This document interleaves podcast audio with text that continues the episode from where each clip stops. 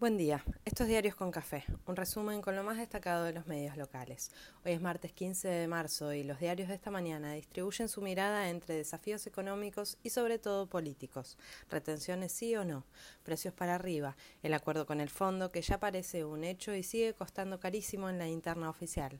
La oposición se ordena con agenda de intereses y disimula sus tensiones. Ucrania estabiliza su inestabilidad y el mundo sigue en gestiones para aplacar la crisis que no encuentra salida. Es martes, pero prometen que estará lindo el clima. Guzmán defendió el acuerdo con el FMI en el Senado ante la expectativa de lo que pueda pasar en los próximos días. El ministro insistió que permitirá construir certezas. La oposición mete en la negociación lo que ocurra con el campo, las retenciones y las exportaciones de granos y aceite, porque los intereses son los intereses y bajar el déficit solo es una meta si el dinero sale de un lado de la brecha. El gobierno mantuvo todo el día la expectativa respecto a lo que fuera a pasar con las medidas y terminó confirmando que no habrá suba general y podría haber algún anuncio global con medidas de estímulo, suba en algunos sectores muy beneficiados y otras yerbas.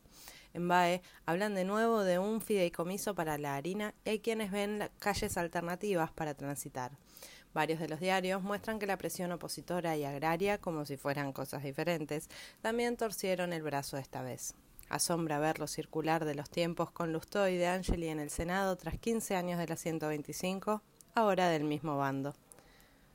Con un nuevo video, Cristina mostró en tiempo real el ataque a su despacho. Se sucedieron los repudios por lo ocurrido y desde el Ministerio de Seguridad, Aníbal Fernández reiteró el compromiso de buscar a los culpables. Cuentan que hay ocho personas identificadas que no tendrían militancia política y se confirma la idea de mano de obra desocupada contratada a tal fin. Recién detuvieron a uno. El Cuervo Larroque volvió a protestar por el mal debate interno que lleva adelante el gobierno y termina proscribiendo a un sector de la alianza. El gobierno, como si tuviera mucho margen para derrochar credibilidad, anunció la creación de la Subsecretaría de Resiliencia para mejorar la autoestima y el humor social, a cargo de un ex Lilito, Fernando Melillo. En medio de las gastadas y críticas masivas, la dieron de baja y el funcionario, con menor estructura, quedará dentro del ámbito del Ministerio de Salud. Con espacio de unas horas, la alcaldesa de Barcelona, Ada Colau, se reunió con Alberto Fernández en la Rosada y con CFK en el Senado. Cuentan que la vice se reunió con Kisilov y Guado de Pedro en su despacho y sigue el mundo de especulaciones. Clarín habla de la interna de la interna y cada movimiento es interpretado al extremo. En la oposición, los intereses ordenan y la defensa al campo los confirmó en la misma línea. Morales elogió a Massa y varios creen ver que hay algunos que compran asfalto para reeditar aquella ancha avenida que tanto ilusiona en las previas electorales y tan pocos votos cosecha a la hora de la verdad. El que la pasa bien y agenda viajes es Macri. La justicia le autorizó viajar a Italia, España, Qatar y Estados Unidos. En la primera escala participará de un torneo de bridge. ¿En serio? Sí, en serio. Ok. El sorteo por el sueldo de Milei ya tuvo dos millones de inscriptos y lo ganó una mujer joven de Padua que lo usará para arreglar su casa. Más allá de la certeza sí o no que traiga el acuerdo con el fondo, lo único cierto es que la inflación sigue su curso y el aumento de las naftas no augura un mejor porvenir. Shell sigue los pasos de IPF y también sube arriba del 10%. Hoy se conoce el dato de febrero y todos lo clavan en 4%. Volvió a retroceder el dólar blue y varios se lo adjudican al apuro de los exportadores que liquidaron la cosecha para no tener suba de retenciones. Perforó los 200 y quedó ahí. Desde Dubái, Cafiero confirma que fondos de Medio Oriente invertirán mil millones de dólares en distintas obras de infraestructura en el país. Clarín descubre lo evidente.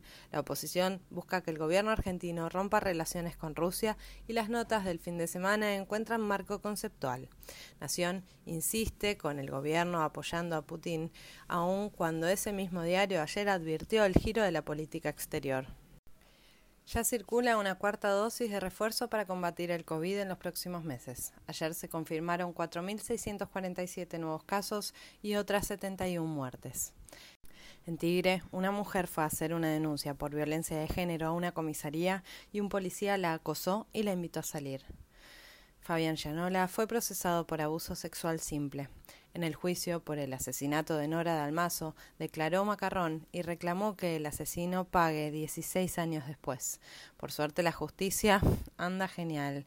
Que a nadie se le ocurra tocarla, ¿eh?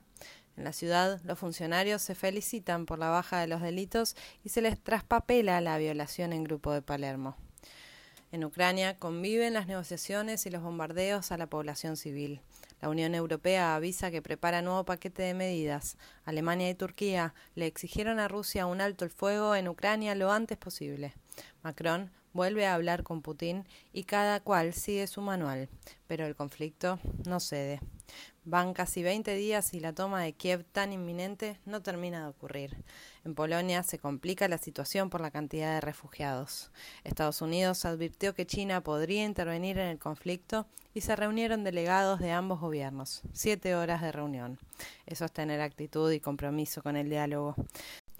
Tras su prometedor debut al frente de la moneda, Boric anunció que su primer viaje al exterior será a Argentina. En Francia ya no es obligatorio usar barbijo en el trabajo ni pase sanitario en restaurantes. Las elecciones se aproximan y los humores piden un poco más de flexibilidad. Racing goleó Atlético de Tucumán e Independiente igualó de local con Central Córdoba. El fin de semana se vienen ocho clásicos.